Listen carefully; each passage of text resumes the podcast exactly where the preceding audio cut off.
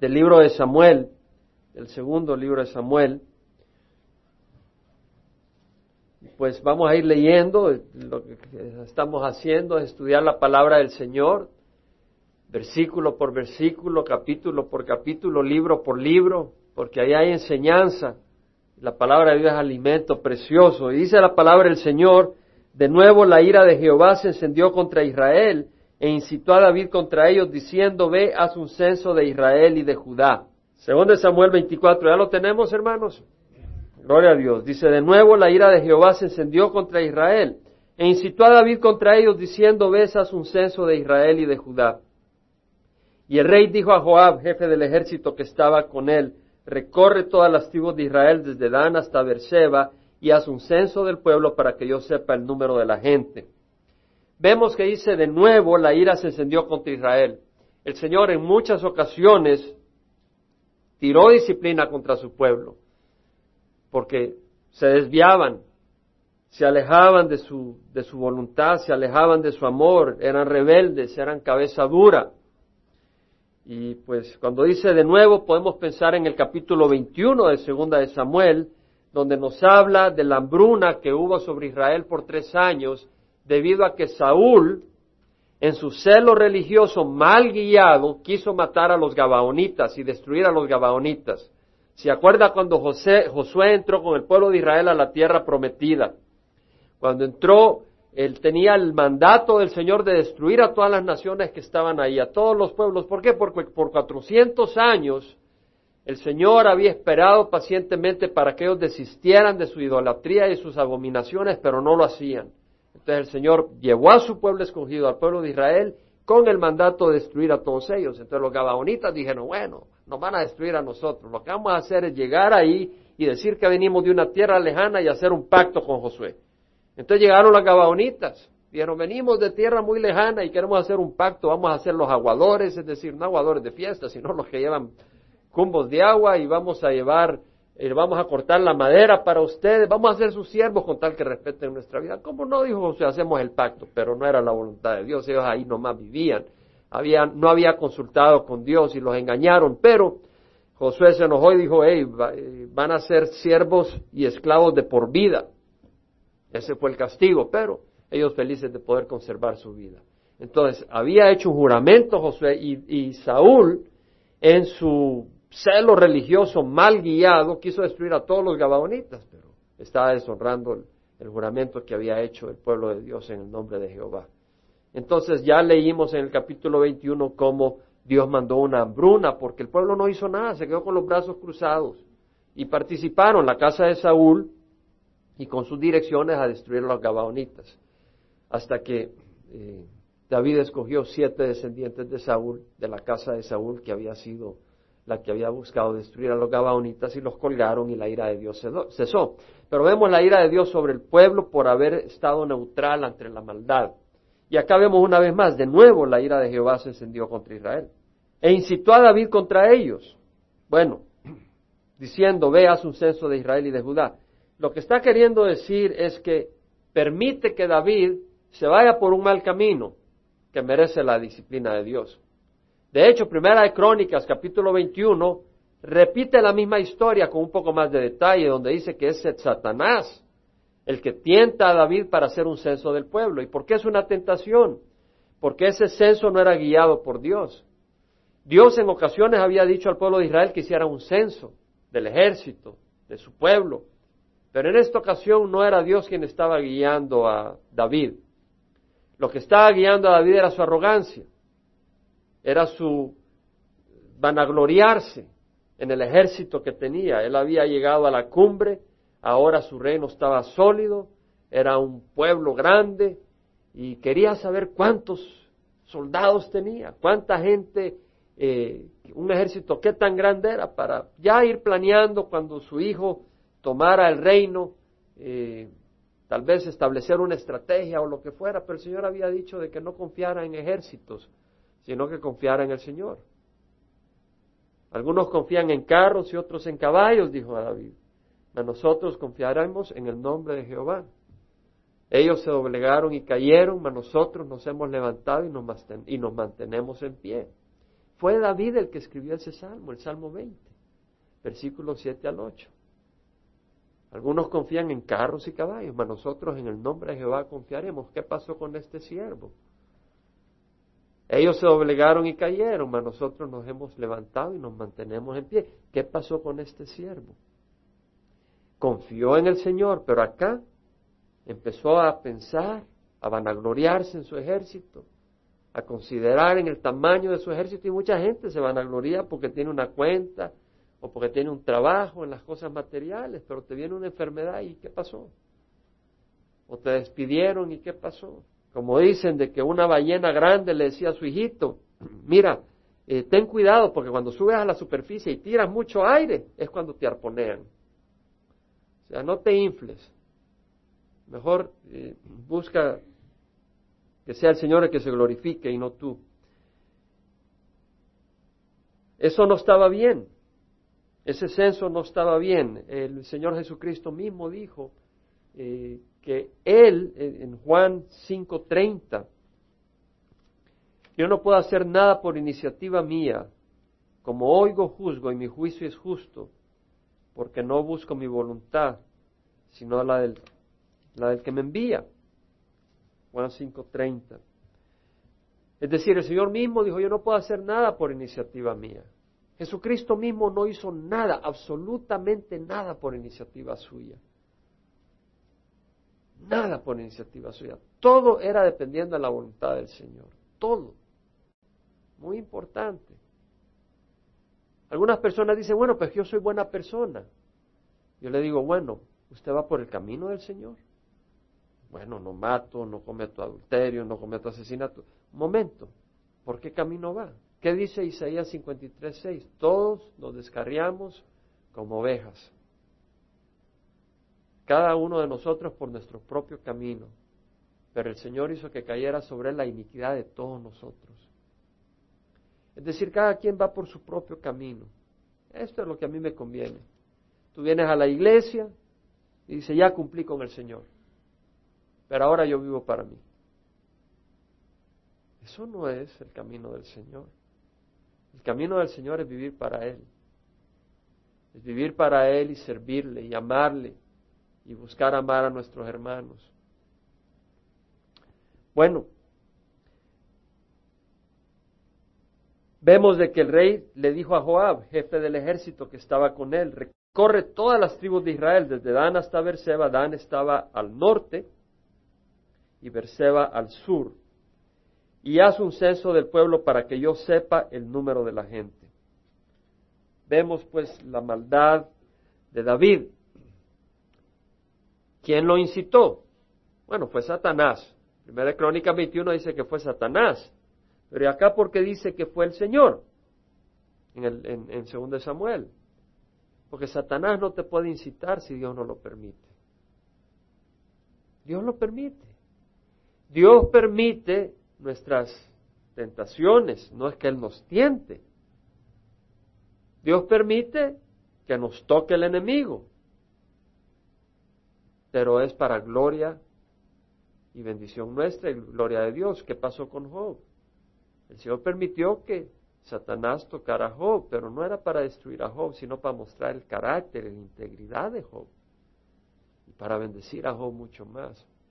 En ese sentido es como Pedro dijo, en el discurso en Pentecostés, que había sido el plan determinado de Dios que fuera entregado a los judíos para su crucifixión de su Hijo Jesucristo. Era el plan de Dios. Sí, Dios conoce el corazón malvado y usa para lograr su propósito. Y acá el Señor, al permitir esto, muestra que David, a pesar que era un gran hombre de Dios que amaba al Señor y servía al Señor, era un hombre imperfecto. Era un hombre pecador. Era un hombre pecador. La regó con Betsabé, la regó con Urias, la regó varias veces. Y acá la riega una vez más. ¿Y qué es lo que quiere el Señor? Que pongamos los ojos en quién? En Cristo. Cuando en una iglesia la gente pone los ojos en Raimundo, en Laura, en René, en Jaime, no es bueno. ¿Por qué? Porque cada uno de ustedes, si usted recibe de Dios, cada uno de ustedes es un instrumento de Dios. No quiere decir que no reciba el don que Dios me da para poder ser edificado.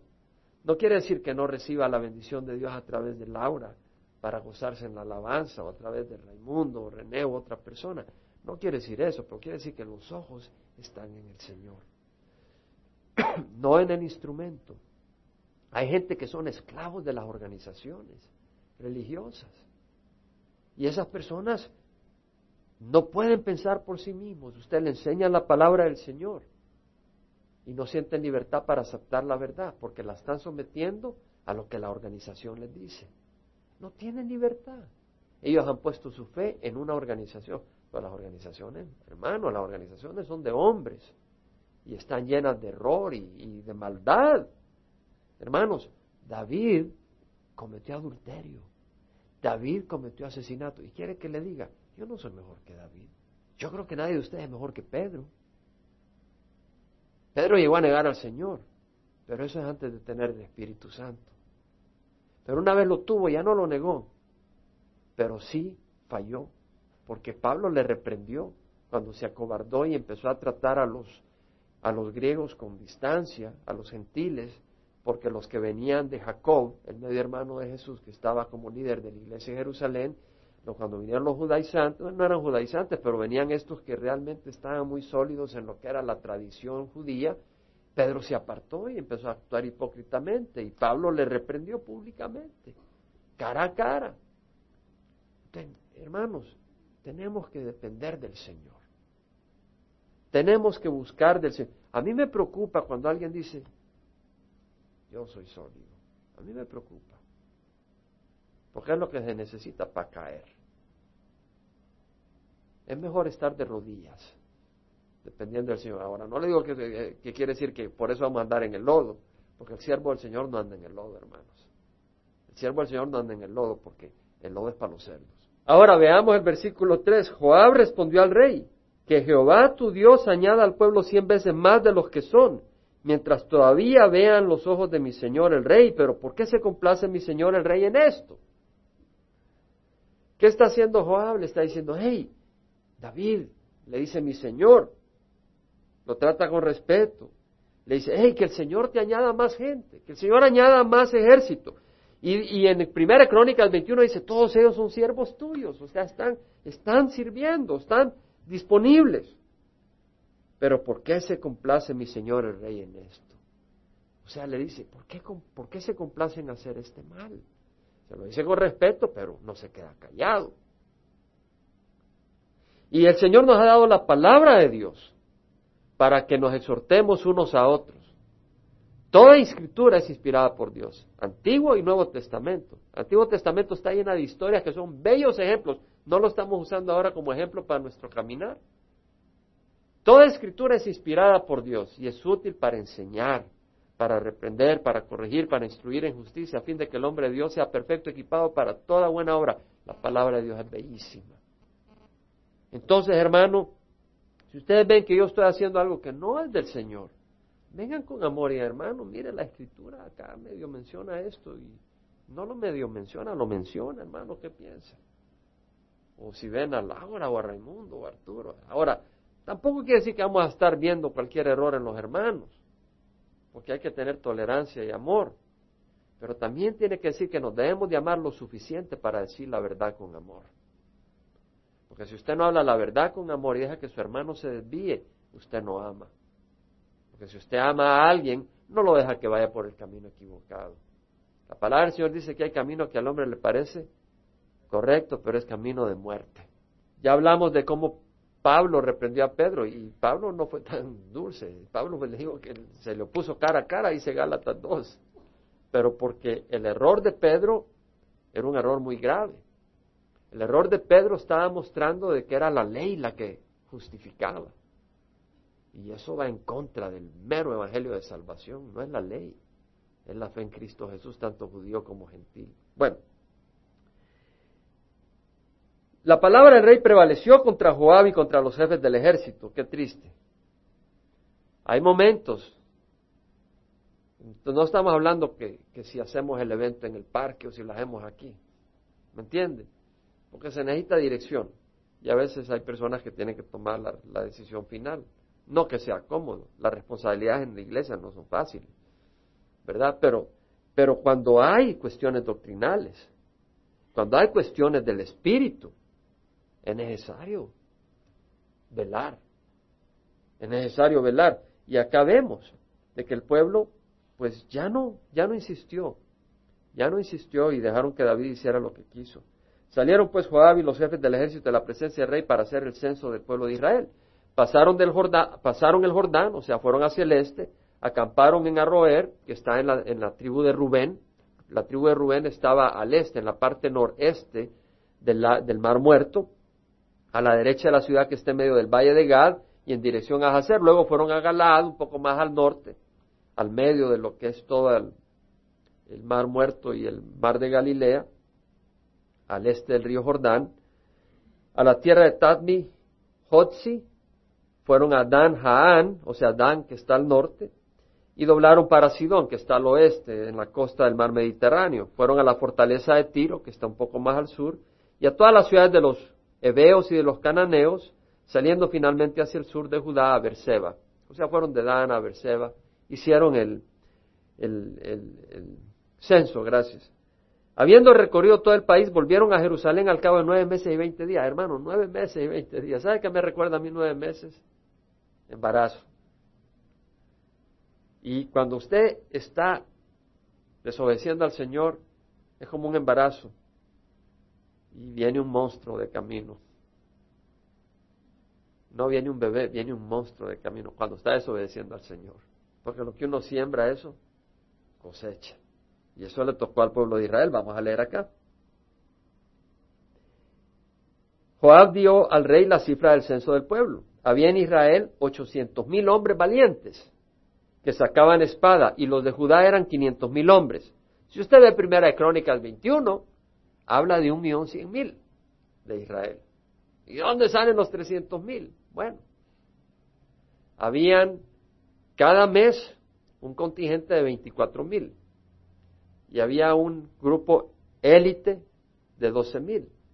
288 mil más 12 mil son 300 mil. Es posible que esa es la razón de la discrepancia, que uno en crónicas lo cuenta y el otro no lo incluye. O puede haber un error del copista. Acuérdese que estos no son los textos originales, sino de que se han copiado. Pero todos los textos que tenemos de las escrituras, si hay una discrepancia es menos del 1%, y son en cosas que no tienen importancia doctrinal. Entonces Dios ha preservado las escrituras para su pueblo. No hay contradicción. Y luego habla de eh, 500 mil para Judá. Aparecen 470 mil en Primera Crónica 21. Bueno, es posible que lo haya redondeado.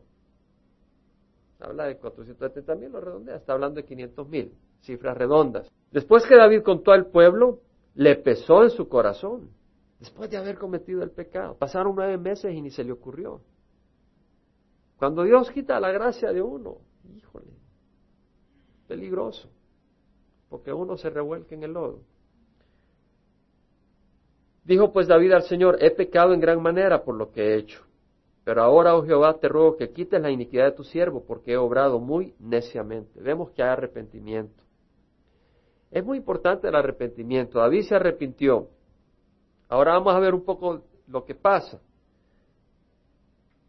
Cuando David se levantó por la mañana, la palabra de Jehová vino al profeta Gad, vidente de David. Este es el, este es el vidente que aparece en, ah, segunda de Crónicas, perdón, segunda de Samuel, capítulo 6, es, perdón, primera de Samuel, capítulo 21, cerquita, cerquita era Samuel. No era la segunda, era la primera, y el capítulo 21. Pero ahí está en la Biblia, Antiguo Testamento. Ahí aparece el este vidente cuando le, aconsejó a David en nombre del Señor que se alejara de la fortaleza y se volviera a entrar al territorio de Judá cuando estaba huyendo de Saúl. Aquí aparece. Y vemos pues que Dios envía a Gad, a este vidente, y le dijo, ve y di a David, así dice Jehová, Te ofrezco tres cosas, escoge para ti una de ellas para que yo la haga. Así que Gad fue a David y se lo hizo saber diciéndole, ¿quieres que te vengan siete años de hambre a tu tierra? ¿O que huyas por tres meses delante de tus enemigos mientras te persiguen?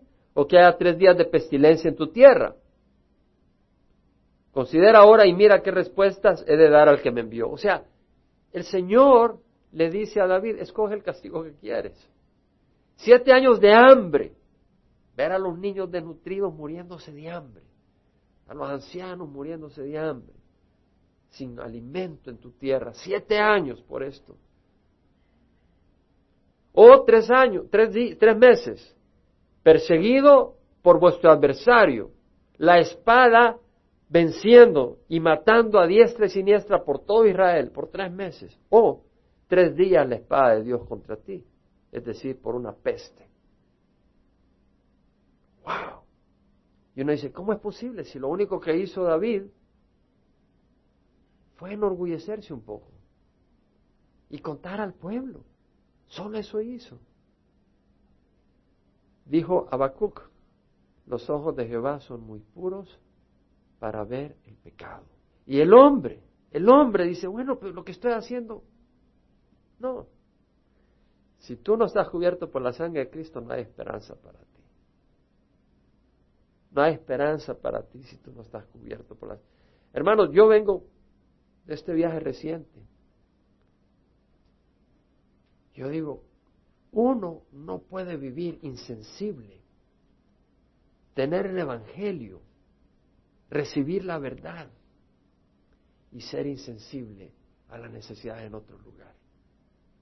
No podemos. Dios va a llamar a juicio. Las personas que se sientan y escuchan la palabra, pero con sus vidas rechazan la palabra, van a tener un juicio muy grande. La palabra de Dios es vida, es esperanza, porque Jesús murió en la cruz para que tuviéramos esperanza. Y tenemos una gran responsabilidad. La gente se yo le decía a Raimundo, creo, a René, en esos siete días, hermano, el pastor me decía, escóndase, hermano, escóndase. Y me lo decía en serio. Y yo lo creía porque yo me quedaba hasta a veces sin aire, porque todo el mundo quería oír y hablar y, pedir y, y era una hambre, una hambre. Y acá, con suerte vamos el domingo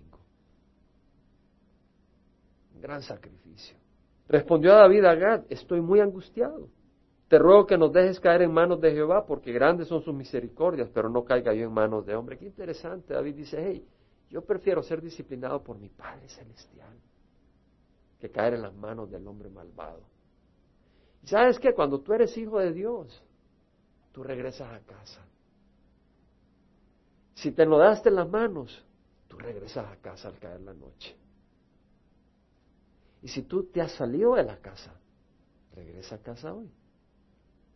Porque el Señor te espera para lavarte. Pero, hey, tú no dices, no, mi papá me va a matar. Esa inseguridad la teníamos en la tradición, porque dependía de nuestro esfuerzo, no de la gracia de Dios. Pero ahora sabemos que nuestra salvación es por lo que Jesús hizo en la cruz y porque Jesús murió en la cruz y nos rescató, todo lo que tenemos que hacer es darle nuestro corazón. Y porque le hemos dicho, Señor, reina, y se lo hemos dicho de corazón, si la hemos regado, tenemos la seguridad que Él nos recibe. Amén. El Señor envió pestilencia sobre Israel desde la mañana hasta el tiempo señalado y desde Dan hasta Berseba murieron setenta mil hombres del pueblo. Bueno, ¿por qué quería castigar el Señor a Israel? Vemos de que la regaron con el censo. Y probablemente se refiera a eso. O sea, desde el principio menciona que se enciende la ira de Dios contra Israel, probablemente por ese censo que ellos no hicieron nada al respecto. Pero más probable es que se refiera a la, a la rebelión que tuvo el pueblo de Israel contra su, ungido, contra David. ¿Qué pasó con Absalón? ¿Con quién se fue el, pueblo? Se fue tras Absalón. Y David huyó como una rata. Sí, Absalón murió. Y murieron veinte mil. del ejército de Israel que se había unido a Absalón. Pero el pueblo se había unido a la rebelión. Y es posible que este sea el tiempo en que Dios juzgó. Y Seba, este hombre benjamita que se levantó también contra, contra David, ¿qué pasó? Se le unió el pueblo. Rebelión. Y sí es importante rebelarse, rebelarse contra, la, contra aquellos que tratan de hacernos que vayamos en contra de Dios. Por ejemplo, si la ley la tratan de hacer efectiva, que no hablemos en contra del homosexualismo, mala suerte, porque yo no voy a dejar de hablar en contra del homosexualismo, vamos a hablar a favor del, del amor de Dios para el homosexual, pero no vamos a decir que el homosexualismo está bien, no vamos a decir que una pareja puede ser dos varones o dos mujeres y tener hijos eh, y adoptar hijos, no, vamos a ir en contra de eso. ¿verdad? Porque servimos al Señor. Hay que rebelarse contra ciertas cosas. Pero el pueblo de Dios estaba rebelando contra quién? Contra el ungido de Dios. Sin ninguna razón. Cuando el ángel extendió su mano hacia Jerusalén para destruirla, este versículo realmente cronológicamente viene después. Porque el Señor para la, la la peste, la pestilencia, la para cuando David ofrece sacrificio. Pero lo vamos a mencionar en orden, pero es bueno entender. Y eso se lo digo yo con certeza, porque yo he leído la escritura y la leo no como quien lee un cuento de hadas, la leo realmente, la escudriño cuando la estoy leyendo y me doy cuenta que hay mucho en la Biblia donde cronológicamente las cosas no coinciden, sino de que eh, se, se, salta, el autor se salta para algo y luego regresa cronológicamente. No hay ningún problema. Si no me cree, haga usted su esfuerzo, haga su tarea. Cuando el ángel extendió su mano hacia Jerusalén para destruirla, Jehová se arrepintió del mal. Se arrepintió quiere decir cesó. Es decir, hasta ahí. Y dijo el ángel que destruía al pueblo, basta, detén ahora tu mano. Y el ángel del Señor estaba junto a la era de Arauna, Jebuseo. Eh, primera crónica menciona a Arona, o un nombre algo parecido. Vamos a ir a Segunda Crónicas 21. Ornán, dice Ornán, lo menciona como Ornán. No hay ningún problema. Eh, el nombre de este Jebuseo, que era pues, eh, eran los que antes eh, vivían en, Jerusalén, obviamente este fue un prosélito y se convirtió al judaísmo. Pero le, hicieron hebreo su nombre en Primera Crónicas 21 y por eso aparece como Ornán, pero su nombre era Arauna. Vemos pues que el ángel del Señor estaba junto a la era de Arauna Jebuseo y es ahí donde para el Señor la ira de Dios. Le dice, hey, para el ángel, ya no lances tu ira. Pero vamos a ver por qué, qué es lo que pasó. Versículo 17, David habló a mal, pero estas ovejas, ¿qué han hecho? Te ruego que tu mano caiga sobre mí, sobre la casa de mi padre. Vemos el corazón del líder. Ahora Dios es justo y Dios está dándole su retribución al, al pueblo. Pero es muy importante cuando tenemos responsabilidades de guiar en la dirección correcta a los que están bajo nuestra responsabilidad. Si tú tienes un hogar, tienes la responsabilidad de guiar a tus hijos en el camino del Señor. Y si no, ellos van a sufrir. Ellos van a sufrir. Se van a meter en todo tipo de tonterías. Y Gad vino a David aquel día y le dijo, sube, edifica un altar a Jehová en la era de Arauna Jebuseo. Es decir, Dios le manda al profeta. Le dice, ok, ve y establece un altar y ofrece un sacrificio. David subió conforme a la palabra de Gad, tal como el Señor había ordenado. El Señor ordenó un sacrificio. No bastaba decir lo siento, Señor. Había necesidad de derramamiento de sangre para aplacar la ira divina. Amén. Era necesario derramamiento de sangre. ¿Por qué? Porque el derramamiento de sangre apunta al derramamiento de sangre de aquella persona justa que es la única que nos limpia de toda maldad. ¿Cuál es? La de Jesús. Arauna miró y vio al rey y a sus siervos que venían hacia él y saliendo Arauna se postró rostro en tierra delante del rey. Arauna también vio al ángel del Señor y tenía cuatro hijos y se escondieron sus hijos. Eso lo puede ver en Primera de Crónicas 21. Arauna dijo, ¿por qué ha venido mi señor el rey a su siervo? David respondió, a comprarte la era para edificar un altar a Jehová a fin de detener la plaga del pueblo. Es decir, no era un sacrificio como le dio la gana a Arauna, a, David, Fue un sacrificio donde Dios dijo que tenía que ser el sacrificio. Y un sacrificio no, no irse de rodillas de Jerusalén a, a Jericó. Era un sacrificio, una muerte, un derramamiento de sangre que iba a ser necesario para ser aprobado y parar la ira divina, es decir, para aplacar y borrar el pecado de David y del pueblo. Era necesario un derramamiento de sangre. Dios lo estableció. Muchos quieren entrar en el cielo a través de sus sacrificios. ¿Y usted cómo sabe que voy a ir al cielo? Bueno, eh, yo me sacrifico. Todas las mañanas me levanto a las tres y hago las tortillas con maíz y las muelo con mi mano y unas piedritas para que me tome más trabajo. Y si a mi esposo no le gusta, me, me voy a hacer cinco más. No, es un sacrificio que nada sirve. Lo que Dios quiere es un corazón contrito. Y un sacrificio que es el sacrificio de Cristo Jesús en la cruz. Vemos que Arauna dijo a David, tome y ofrezca a mi señor el rey lo que parezca bien a sus ojos. Versículo 22, mira los bueyes para el holocausto. ¿Por qué? ¿Qué, era, qué es una era? Una era es un lugar donde se tría el trigo. Donde usted recoge el trigo y ahí viene esa era, es donde está el, la, máquina para trillar, que es un bloque ahí de madera que viene y aplasta el trigo, guiado por unos bueyes, una yunta de bueyes, y luego pues agarran el trigo con la hojarasca, la tiran al aire, el viento separa la hojarasca del trigo, y el trigo, pues el, puro trigo cae y es, se usa para alimento. Entonces vemos que en esa era, que es un lugar para trillar, donde dice Dios, ahí quiero que hagas el sacrificio. Y Araúna se lo iba a regalar a David, tómalo, tómalo.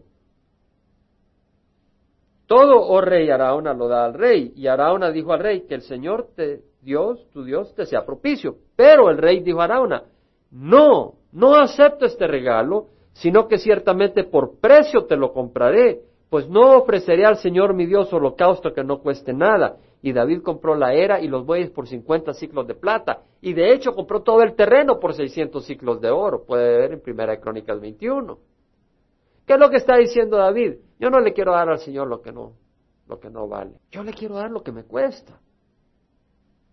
Yo quiero. ¿Qué le das tú al Señor? ¿Qué le doy yo al Señor? ¿Le das las obras?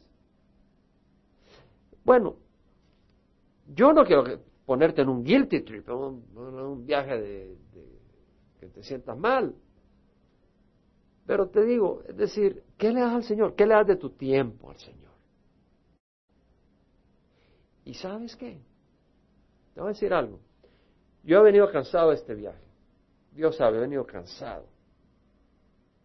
Pero me he tomado tiempo Tengo muchas cosas que hacer, pero hay algunas, aún dentro de la iglesia, que no las he hecho. Y sé que hay necesidad de visitar y de llamar, pero no las he hecho.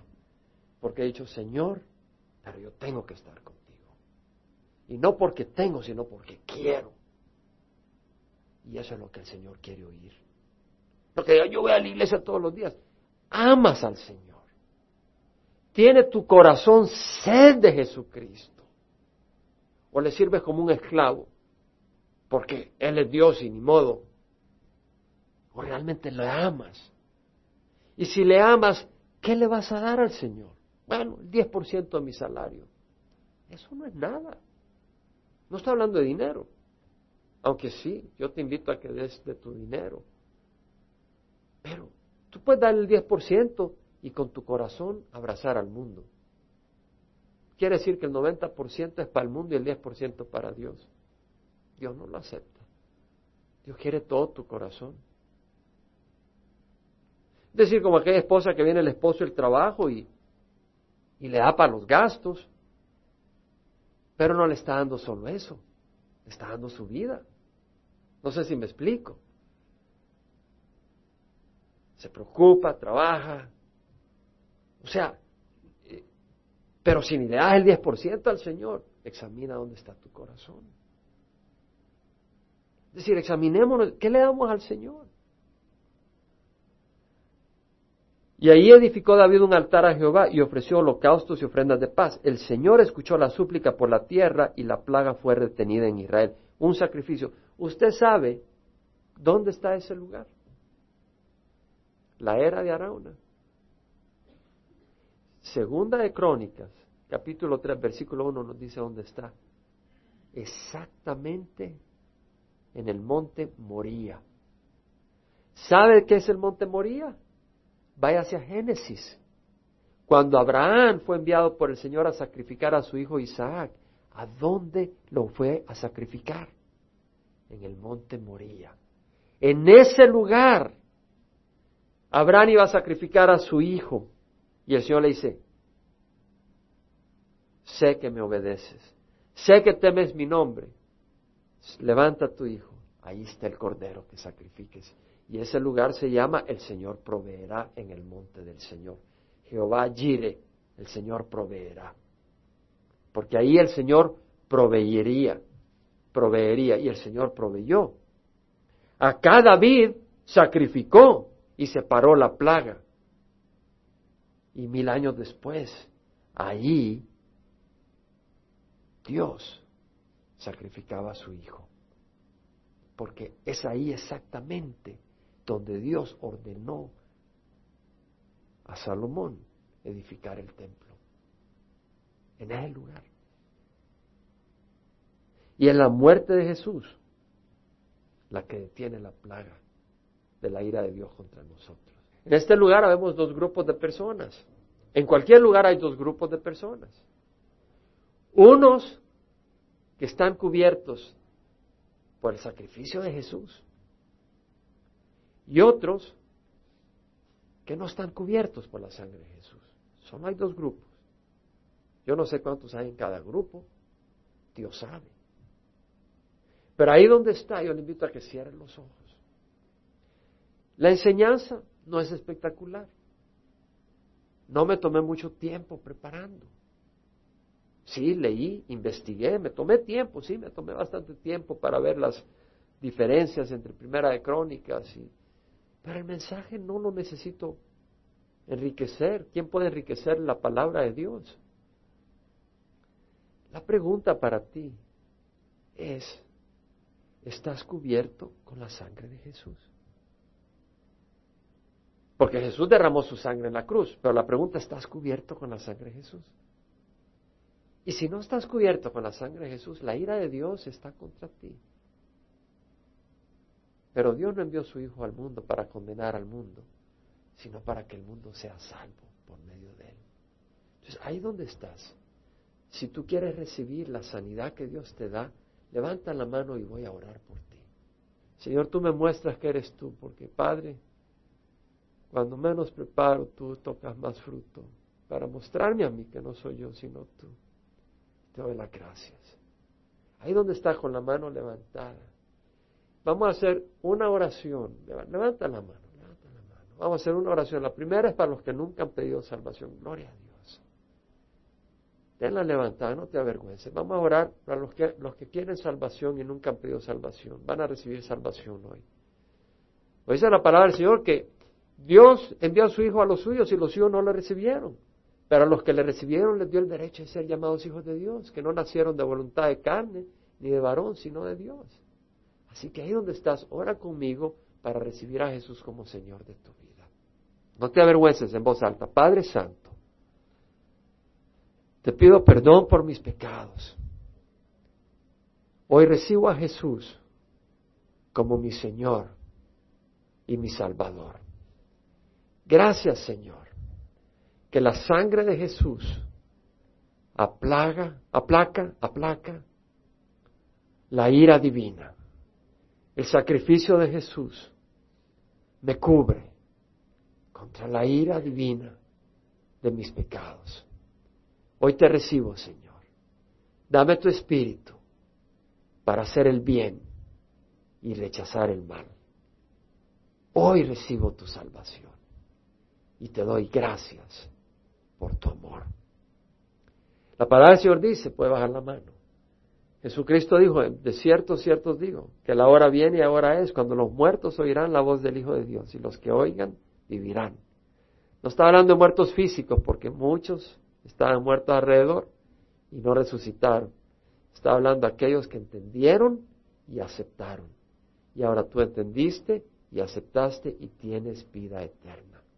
Porque lo dice una vez más, dice, ese es Juan 4.25. Juan 4.24 dice, en verdad, en verdad os digo que todo el que oye, se lo voy a leer, en verdad, en verdad os digo, todo el que oye mi palabra y crea al que me envió, tiene vida eterna.